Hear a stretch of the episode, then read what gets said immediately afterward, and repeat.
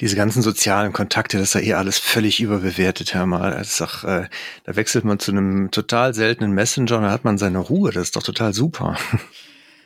Ah, ich glaube, das ist so ein Generationending. Äh, was willst du damit andeuten, Laura? ich sag nichts mehr.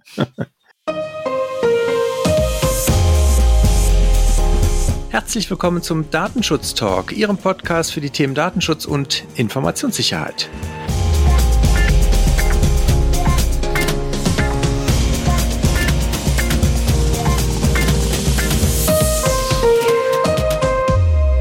Heute ist Freitag, der 21. Mai 2021. Mein Name ist Heiko Gossen und bei mir begrüße ich Laura Droschinski. Hallo zusammen. Hallo Laura. Wir präsentieren Ihnen heute wieder unsere Datenschutz-News. Wir haben natürlich wieder zurückgeschaut, was so passiert ist. Der Redaktionsschluss wenig überraschend für Sie. Sie kennen das ja, wenn Sie schon länger dabei sind, war um 10 äh, Uhr. Das ist immer der Zeitpunkt, wo wir dann das letzte Mal die Seiten checken, die halt so unter der Woche von uns gemonitort werden. Die Kolleginnen und Kollegen, die das halt bei uns im Hintergrund alles äh, vorbereiten, müssen ja irgendwann auch ein Ende finden, damit wir dann hier die Aufnahme für Sie einsprechen können und sie dann am Freitagnachmittag online geht. Und damit genug der Vorrede. Laura, du hast ein Thema, was uns schon länger beschäftigt, nochmal aufgegriffen, richtig? Genau, richtig. Und zwar fasst sich die erste Nachricht mit WhatsApp, wie wir ja in Vergangenheit, wie du schon sagtest, öfter darüber berichtet haben. Gab es da ja so die ein oder anderen Probleme bei der Einführung der neuen Datenschutzbestimmungen und Nutzungsbedingungen. Diese gelten jetzt nun aber wirklich final, man glaubt es kaum, seit dem 15. Mai. Neu ist vielleicht und oder das Update zu dem Thema, was ich halt mitgebracht habe, ist, wie denn jetzt WhatsApp mit Nutzern verfährt, die denn zu den Datenschutzbestimmungen und zu den Nutzungsbedingungen eben nicht zusagen. Wohl vorerst ist es so, dass die Funktionalität der App nicht eingeschränkt wird, aber peu à peu werden doch Funktionalitäten dann ausgeschaltet. Im ersten Schritt wird es wohl sein, dass nach einigen Wochen die betroffenen Personen nicht mehr auf ihre Chatlisten zugreifen können. Und wiederum nach ein paar Wochen später erhalten dann die Nutzer auf ihren Smartphones schließlich weder Anrufe noch Hinweise auf Nachrichten und können auch somit das Programm dann gar nicht mehr verwenden. In erster Linie ist ja Kritik in Vergangenheit aufgetaucht, weil es ja um die Datenweitergabe an WhatsApp ging. Entschuldigung, ich muss mich korrigieren, die Datenweitergabe an Facebook. Und jetzt ist es so, dass ja da auch WhatsApp nochmal sicherstellt oder nochmal halt darauf eingeht und sagt, dass ja klar Daten an den Mutterkonzern zwar nicht zu Werbezwecken weitergegeben werden, aber ja eh schon immer Telefon, E-Mail, Daten an WhatsApp ja auch außerhalb dessen von WhatsApp an Facebook weitergegeben wurden. Also, wie gesagt, da hat sich nicht viel geändert. Es sind aber jetzt natürlich wieder Verbraucherschützer aktiv geworden, die natürlich massive Kritik äußern, auch in Bezug auf die Datenschutzerklärung. Ja, es kommt ja immer mal wieder vor, auch bei anderen großen US-amerikanischen Anbietern, Dienstleistern, dass diese Datenschutzhinweise doch unklar und schwammig formuliert sind oder immer mal wieder ja Links auf weitere Inhalte verweisen, was es natürlich den betroffenen Personen sehr schwer macht, sich doch darüber zu informieren, wie in welchem Umfang denn die Daten verwendet werden. Außerdem wird von den Verbraucherschützern ganz klar kritisiert, dass doch der erzeugte Druck von WhatsApp auf seine Nutzer, den Bestimmungen zuzustimmen, um diese App halt weiterverwenden zu können, doch ja auch kein elegantes Mittel darstellt oder auch die Freiwilligkeit dementsprechend dann auch, ja, die Freiwilligkeit eben nicht zu unterstellen ist.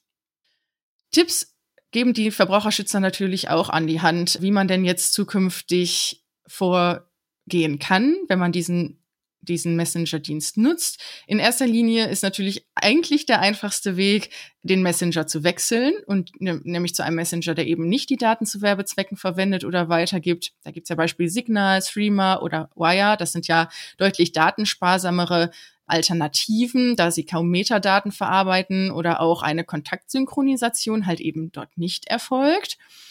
Aber ich persönlich kann es aus meinem privaten Umfeld auch bestätigen. Es ist ja doch ziemlich schwer, weil man ist ja nicht alleine auf dieser Plattform und möchte ja trotzdem ja Kontakt weiterhin zu seinen Bekannten und Freunden oder Familienmitgliedern halt pflegen. Und da lautet dann halt auch ein weiterer Tipp, dass klar, wenn auch der Umstieg schwerfällt, der komplette Umstieg, dass man doch vielleicht schaut, ob man nicht parallel schon mal zu ein, zwei datensparsameren Diensten wechselt. Vielleicht kriegt man den einen oder anderen Freund oder Verwandten schon überzeugt, aber ich glaube auch, ich habe es auch ein bisschen im Bekanntenkreis mitbekommen, so ganz ganz an den Leuten vorbeigegangen ist dieser Ärger mit WhatsApp nicht. Das heißt, so der eine oder andere hat sich schon auf die eine oder andere Plattform halt auch verirrt. Deshalb ja, kann man da einfach die Kommunikation ein bisschen streuen, um dann zumindest etwas weniger Daten WhatsApp preiszugeben. Aber ich denke, das wird jetzt wahrscheinlich so ein Abschluss sein. bin mal gespannt, ob wir irgendwann mal eine Interoperabilität zwischen den Messengern bekommen, so wie es einige Politiker ja auch schon fordern und was ich auch für, für richtig und sinnvoll halten würde. Bei SMS funktioniert das ja auch und warum soll das nicht auch bei so Messengern, also technisch widerspricht ja nichts dagegen, man muss es nur regulieren und hinbekommen, dass es international auch sich durchsetzt, dieser Gedanke und dann, glaube ich, lösen sich dadurch auch ganz viele dieser Gruppenzwänge natürlich dann auch auf. Ein Update habe ich auch eines Themas, was uns auch schon sehr oft und sehr intensiv beschäftigt hat, sowohl hier in den News als auch in unserer beruflichen Praxis. Und zwar geht's mal wieder um Schrems und Facebook und die DPC, die irische Aufsichtsbehörde.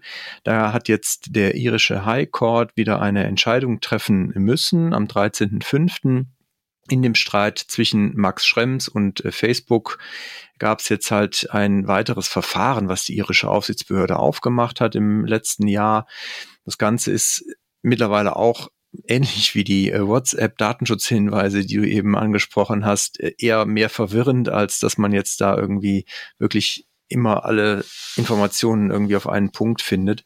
Also Hintergrund ist der, dass halt die irische Aufsichtsbehörde ein weiteres Verfahren aufgemacht hat, was den gleichen Gegenstand aber hatte wie die ursprüngliche Beschwerde von Max Schrems. Und Max Schrems hat vermutet, dass man ihn damit so ein bisschen aus diesem Verfahren ausschließen will. Dagegen ist unter anderem auch Facebook vorgegangen, aber auch Max Schrems hat dagegen Beschwerde eingelegt. Das Ganze ist dann gemündet einerseits in den Vergleich zwischen der Aufsichtsbehörde und Max Schrems oder seiner Organisation Neub, die äh, ja das Ganze halt verfolgt. Man hat dann sich darauf verständigt, dass jetzt die DPC die Beschwerden gegen Facebook und die Entscheidungen auch des EuGH rasch umsetzt. Andererseits hat jetzt der High Court dann die Beschwerden von äh, Facebook entsprechend alle abgelehnt, hat klargestellt, dass halt die alle zurückgewiesen werden, wie der Richter verkündet hat, alle von Facebook Irland im Laufe des Verfahrens gestellten Begehren weist er entschieden zurück. Und damit ist der Weg eigentlich offen dafür, dass jetzt auch die DPC, die Aufsichtsbehörde in Irland, die ganzen ja, Vorgänge abschließen kann. Max Schrems hat sich auch dazu geäußert, hat gesagt, ja, Facebook hat jetzt eigentlich auf allen Ebenen verloren. Das Verfahren hat äh, letztendlich jetzt nach einigen Monaten Blockade, dann jetzt und nach acht Jahren Gesamtdauer, dann jetzt den Weg äh, frei gemacht und Facebook müsste eigentlich den EU-US-Datentransfer stoppen. Und er geht davon aus, dass das wahrscheinlich noch vor dem Sommer passiert. Ich bin ehrlich gesagt da nicht ganz so optimistisch, ob das denn jetzt wirklich dazu führt, dass Facebook die Datenübermittlung einstellt oder ob die nicht noch irgendeinen ja, nochmal irgendwie pokern und doch noch irgendeinen Ass aus dem Ärmel schütteln in der Hoffnung, dass sie damit wieder Zeit gewinnen. Bin auch noch nicht ganz sicher, ob die DPC jetzt mit dem nötigen zeitlichen Druck auch wirklich das Ganze verfolgt, weil, wie gesagt, man hat an allen Stellen irgendwie das Gefühl, dass auf Zeit gespielt wird was jetzt die ganze Sache, finde ich, nicht wirklich besser macht und vor allen Dingen nicht glaubwürdiger. Aber sei es drum. Wir werden es weiter beobachten. Es ist auf jeden Fall eine weitere Entscheidung, wichtige Entscheidung getroffen und es könnte, wird mit ganz viel, mit ganz viel Wenn und Aber, aber es könnte jetzt auf einem ganz guten Weg sein. Ja, das hört sich doch gut an. Auch eine wichtige Entscheidung ist in meiner nächsten Nachricht versteckt. Denn das Land Nordrhein-Westfalen hat seit dem 19. Mai eine neue Beauftragte für den Datenschutz und die Informationsfreiheit. Wie wir ja wissen, Helga Block hat den gesetzlichen Ruhestand erreicht und ist in diesen eingetreten. Und jetzt hat am 19. Mai einstimmig der Landtag Frau Bettina Geig mit der neuen Aufgabe betraut. Und diese wird dann jetzt ja nun für die Dauer von acht Jahren in ein Beamtenverhältnis auf Zeit versetzt. Vielleicht ist Frau Geig auch für den einen oder anderen nicht ganz unbekannt, denn sie arbeitete bereits beim LDI NRW von 2001 bis 2012 unter den Landesdatenschutzbeauftragten Bettina Sokol und Ulrich Lepper als Referatsleiterin und Pressesprecherin. Also können wir mal gespannt sein, ob wir dann auch in Zukunft, ja, vielleicht auch ein bisschen hören und sehen als von Frau Block. Ich bin gespannt. Ja, die war ja auch immer eher ein bisschen, bisschen zurückhaltender in der Öffentlichkeit. Ist aber auch eines der Dinge, wo man auch bei den Aufsichtsbehörden immer so das Gefühl hat, äh, es geht nicht, ist äh, überraschend, wenn dann plötzlich jemand in Ruhestand geht, weil es hat jetzt auch ein knappes Jahr gedauert, bis man dann einen Nachfolger hat. Das sind nicht die Dinge, die man äh, so erwarten würde, dass sie unbedingt so lange Zeit immer in Anspruch nehmen, weil sie ja doch absehbar sind. Zumindest wäre das so meine Einschätzung. Hm. Damit würde ich nochmal zum EuGH, den hatten wir ja eben schon mal kurz angesprochen, nochmal drauf Bezug nehmen, beziehungsweise auf den obersten äh, österreichischen Gerichtshof. Der hat nämlich jetzt entschieden, dass er ein paar Vorlagefragen an den EuGH weitergibt. Und zwar geht es um das Thema Schadensersatzklagen nach Artikel 82 DSGVO.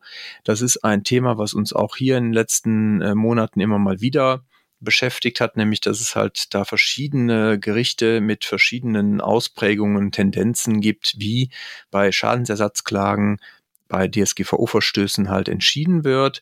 Da gibt es ein sehr breites Feld von es bedarf entsprechender Darlegung des äh, Geschädigten, auch eines Schadens, auch eines immateriellen Schadens, bis hin zu Urteilen, die sagen, alleine schon, dass es zu einem DSGVO-Verstoß gekommen ist, ist halt schon ein Schaden, nämlich der Kontrollverlust.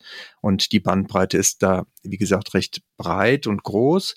Dementsprechend freuen wir uns natürlich schon, dass es da dann auch zum EuGH geht und damit dann auch erwartbar in den nächsten anderthalb Jahren vielleicht mit ein bisschen Glück europaweit einheitliche Regelungen äh, und Interpretationen gibt, nämlich die Fragen, die man dem Europäischen Gerichtshof vorlegt, gehen in die Richtung oder sind ganz konkret einerseits die Frage, inwieweit halt für die Zuerkennung eines Schadensersatzes es schon ausreicht, dass eine Verletzung vorliegt der DSGVO oder ob halt ein spezieller Schaden nachgewiesen werden muss.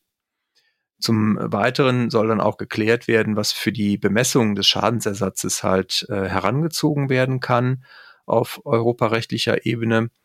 Und dann auch noch eine Frage, inwieweit es eine Erheblichkeitsschwelle gibt, nämlich ob der immaterielle Schaden halt eine gewisse, eine gewisse Hürde, eine gewisse Grenze übersteigen muss, damit es halt auch entsprechend einen Schadensersatzanspruch rechtfertigt. Also im Sinne von reicht eigentlich schon der Ärger, den man daraus hat, dass es eine Datenschutzverletzung gab, oder ist ein wenig mehr erforderlich, nämlich ein konkreter Schaden. Die Kanzlei Latham Watkins hat dazu auch nochmal einen Artikel äh, veröffentlicht und äh, hat da auch noch ein bisschen was zugeschrieben, wie der EuGH aus deren Sicht eventuell entscheiden könnte. Die gehen zumindest mal unter Berücksichtigung der Entscheidungen der letzten Jahre, die halt auch verbraucherfreundlich oft ausgefallen sind, tendenziell davon aus, dass es halt auch hier zu einer verbraucherfreundlichen Entscheidung kommen könnte und dass man hier auch mit geringen Hürden vielleicht bei Schadensersatzforderungen nachher rechnen muss oder kann. Das bleibt aber, wie gesagt, natürlich abzuwarten, wie der EuGH am Ende entscheidet. Es ist am Ende wirklich schwer vorherzusehen. Wir werden also auch da das Ohr auf dem Gleis behalten und hier wieder berichten. Ich glaube, es wird ja auch ein bisschen dauern, ne? Ich habe irgendwo was gelesen von irgendwie durchschnittliche Verfahrensdauer etwa anderthalb Jahre. Ja, aber das ist ja, ist ja quasi ja, ist ja nur ein, ein Bruchteil eines, eines Schrems-Verfahrens äh, vor dem EuGH, also von ja, daher. Stimmt. Das stimmt. Ich möchte gerne den Themenblock diverse Sicherheitslücken eröffnen. Wir haben ja so ein paar Nachrichten zu dem Thema, leider heute mit in der Liste. Yep. Leider, weil es wahrscheinlich für den einen oder anderen Admin Aufwand bedeutet. Aber ich fange einfach mal an. Und zwar habe ich eine Sicherheitslücke oder zwei Sicherheitslücken bei WordPress mitgebracht. Nämlich, das ist ja das Content Management System für Webseiten.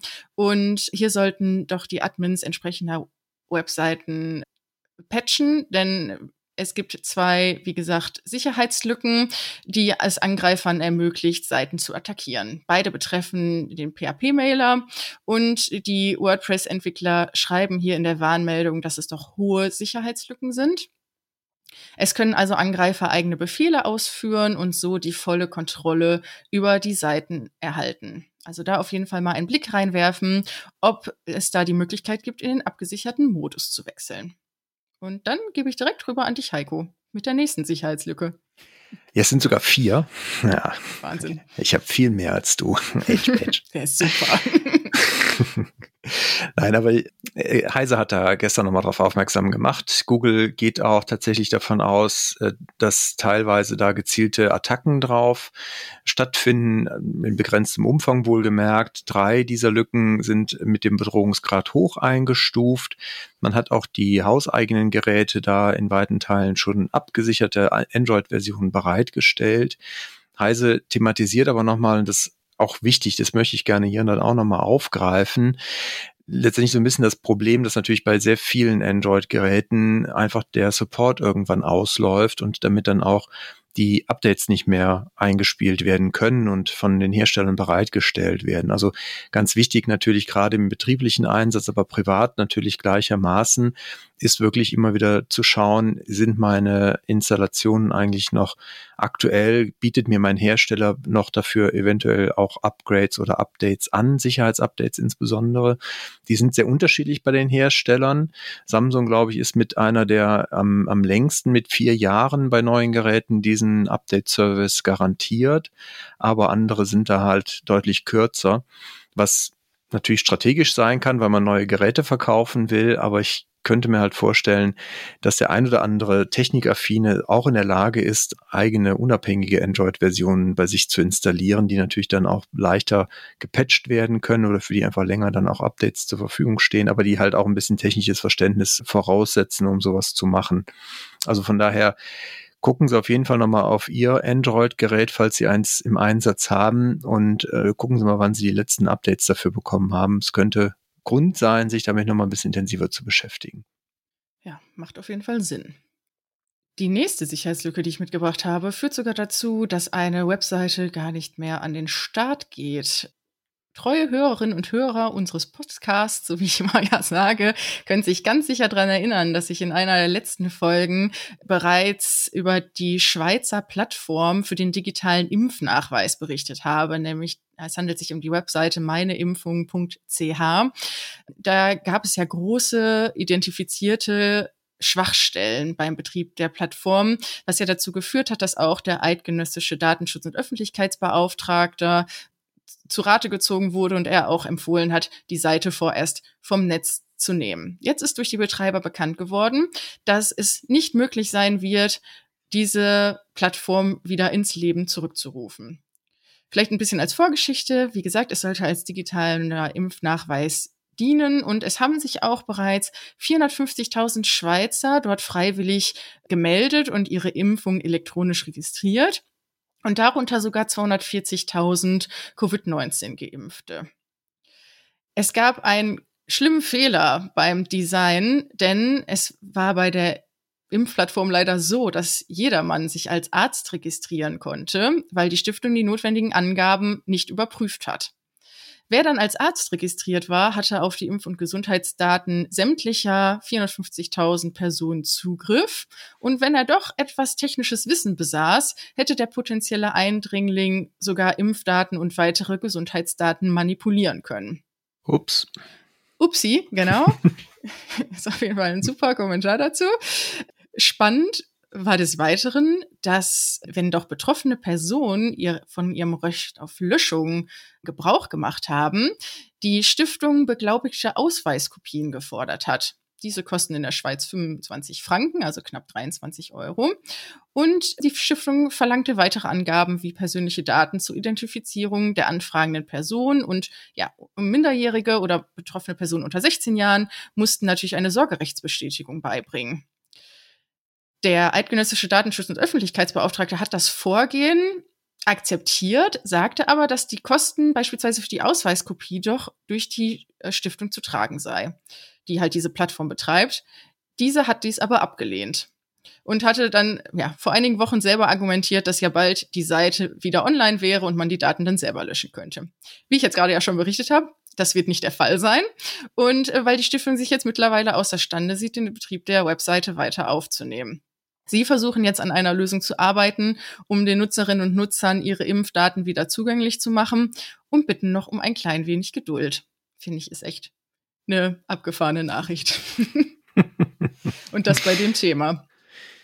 Ja, das klingt dann doch wieder auch vielleicht so interessant für die europäische Lösung mit diesem Zertifikat, mit diesem grünen Zertifikat, wenn ich es richtig in Erinnerung habe.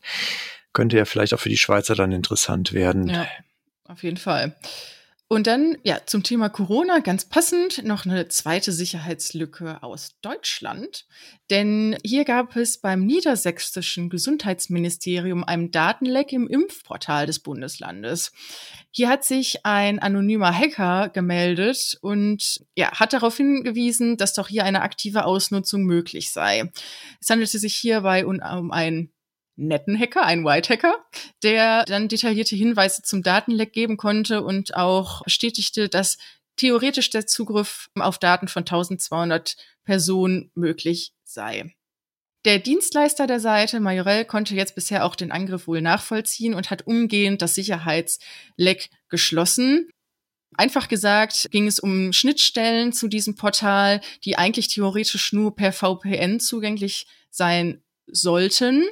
Aber dadurch, dass es auch Registrierung gab für Impfwillige, die über das Bürgerportal direkt per SMS ihre Termine vereinbaren konnten, gab es dort Schnittstellen, die halt den Zugriff ermöglichen konnten. Es ist nachgewiesen, dass wohl innerhalb der Zeit, wo die Sicherheitslücke aktiv war, einzig und allein 37 Mal erfolgreich diese ausgenutzt wurde. Aber es wurde wohl wirklich darauf, oder es konnte im Nachgang darauf bestätigt werden, dass es sich wirklich nur um diesen einen freundlichen Hacker handelt, der auch bestätigt hat, dass er ja diese Daten weder kopiert hat, noch andere Funktionen damit durchgeführt habe. Und somit sei für die Betroffenen kein Schaden entstanden. Nichtsdestotrotz wurde natürlich der Datenschutz an den Landesdatenschutzbeauftragten gemeldet und alle Personen, alle betroffenen Personen, von denen die Daten abgerufen werden, werden natürlich auch in den nächsten Tagen postalisch über den Vorfall informiert. Aber das, wie du schon sagst, ist natürlich die, die guten Fälle, wo dann der, der Hacker oder der, der den, äh, der die Lücke identifiziert, das halt auch meldet. Und wenn dann auch reagiert wird, sind die ja in der Regel dann auch sehr glücklich. Nicht so glücklich waren in meinem äh, nächsten Thema zwei junge Damen.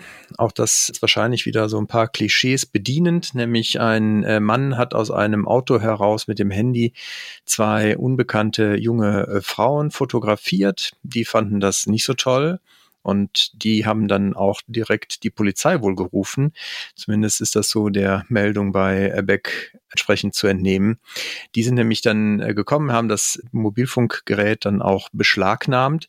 Das Ganze ist dann vor Gericht gegangen und der Verteidiger von dem Mann, der diese Fotos gemacht hat, der hatte sich dann versucht bei der Rechtfertigung, warum diese Fotografien denn zulässig sein dürften, auf das Haushaltsprivileg aus der DSGVO berufen, Artikel 2 Absatz 2 LC, falls Sie nochmal nachschlagen wollen, und hat gesagt, das war ja für rein private Zwecke und man, der Beschuldigte habe ja auch gar nicht geplant gehabt, diese zu veröffentlichen oder weiter zu verbreiten. Und deswegen sei es halt für den äh, privaten Hausgebrauch gedacht und würde damit auch nicht unter die DSGVO fallen.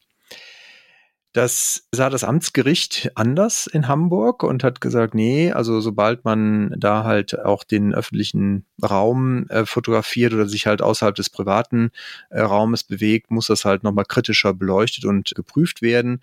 Und damit kommt es halt jetzt hier in diesem Fall auch nicht mehr oder hat das Gericht nicht mehr akzeptiert, dass man halt äh, sagt, das ist jetzt nur für den persönlichen und familiären Bereich gedacht, diese Fotografien und seht halt, dass hier diese Regelung falsch verstanden wurde vom Verteidiger.